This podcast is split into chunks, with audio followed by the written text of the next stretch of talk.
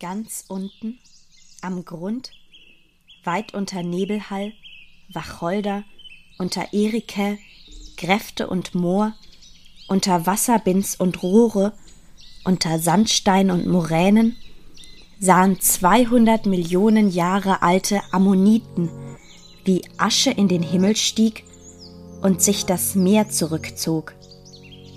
Sie sahen sich ihre Weichkörper verlieren, sahen ihre Artgenossen aussterben und zu Stein werden, bedeckt von halterner Sanden, 300 Meter skandinavischem Eis, erratischen Blöcken und Kies und Sand und Schluff.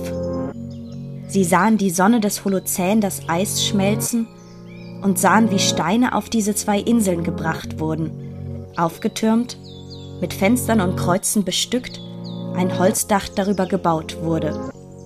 Sie sahen aus ihren Häusern, wie sich andere hier eine Behausung, ein Haus und ein Zuhause schufen, das Bauleute, Reisiger und Geistliche empfing. Sie sahen, wie Steine über ihnen abgetragen wurden, um das Haus zu erweitern. Sie sahen Bauern in der Kapelle ein- und ausgehen, die Heuaner die Kapelle zerstören und die Plünderungen des Dreißigjährigen Krieges. Sie sahen den mächtigen Prälat des Hauses Chronik schreiben und hundert Jahre später in seinem Sessel an der Wand einen schlichten Knaben sitzen. Sie sahen die Burg wachsen, die Gräben verbreitert und aus Zugbrücken feste Brücken werden, aus Hoff von Hulshove und Hülshoff und aus Droste Droste zu Hülshoff werden, ein Hollywood zu Hülshoff für Schalentiere. Sie sahen eine Frau vier Kinder gebären, eines davon viel zu früh.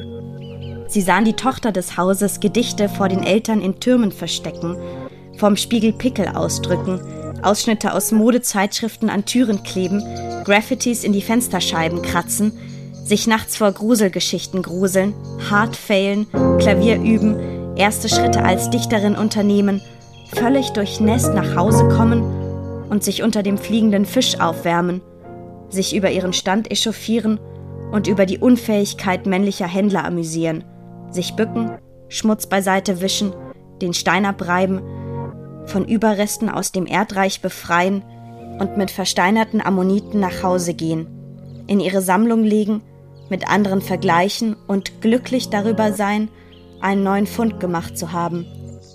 Sie sahen Annette die Burg verlassen, den Bruder mit seiner Frau dort bleiben, sahen den einen Hundeturm dem anderen weichen, auf dem hohen Balkon am Turm, umstrichen vom schreienden Staate und gleich einer Mäande den Sturm in flatternden Haaren wühlen und sahen immer neue Bilder in der Ahnengalerie. Sie sahen die Bäume im Park wachsen, die Burggräben noch breiter werden, die Kapelle auferstehen, Dortmunder einen Tresor bauen, sahen Frauen wählen und deutsche Nazis und Nazis Deutsche werden. Sie sahen den letzten Krieg auf deutschem Boden, die Familien ihren Glauben wechseln und Familienbesitz zu Stiftungsbesitz werden. Sie werden einen neuen Ort sehen, der kommuniziert, in dessen Dachboden musiziert und in dem über Sprache geredet wird. Sie werden sehen, wie neu verstanden, geforscht und gesprochen wird. Sie werden sehen, wie Menschen noch älter werden, die Meeresspiegel steigen und die Böden wärmer werden. Sie werden Frauen als Präsidentinnen sehen und autofreie Städte.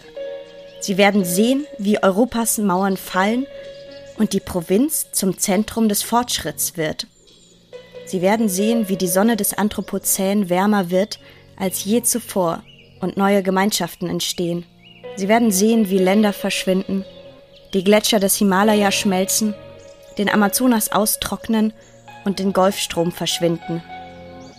Sie werden sehen, wie Quallen im Ozean gedeihen und neue Formen annehmen Sie werden Quallen mit festem Rücken und geschwungenen Häusern sehen, in dessen Blicken sie sich selbst erkennen.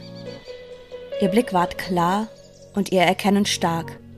Von seinem Throne musste manches steigen, und was sie einst genannt des Lebens mag, das fühlen sie jetzt mit frischem Stolz ihr eigen.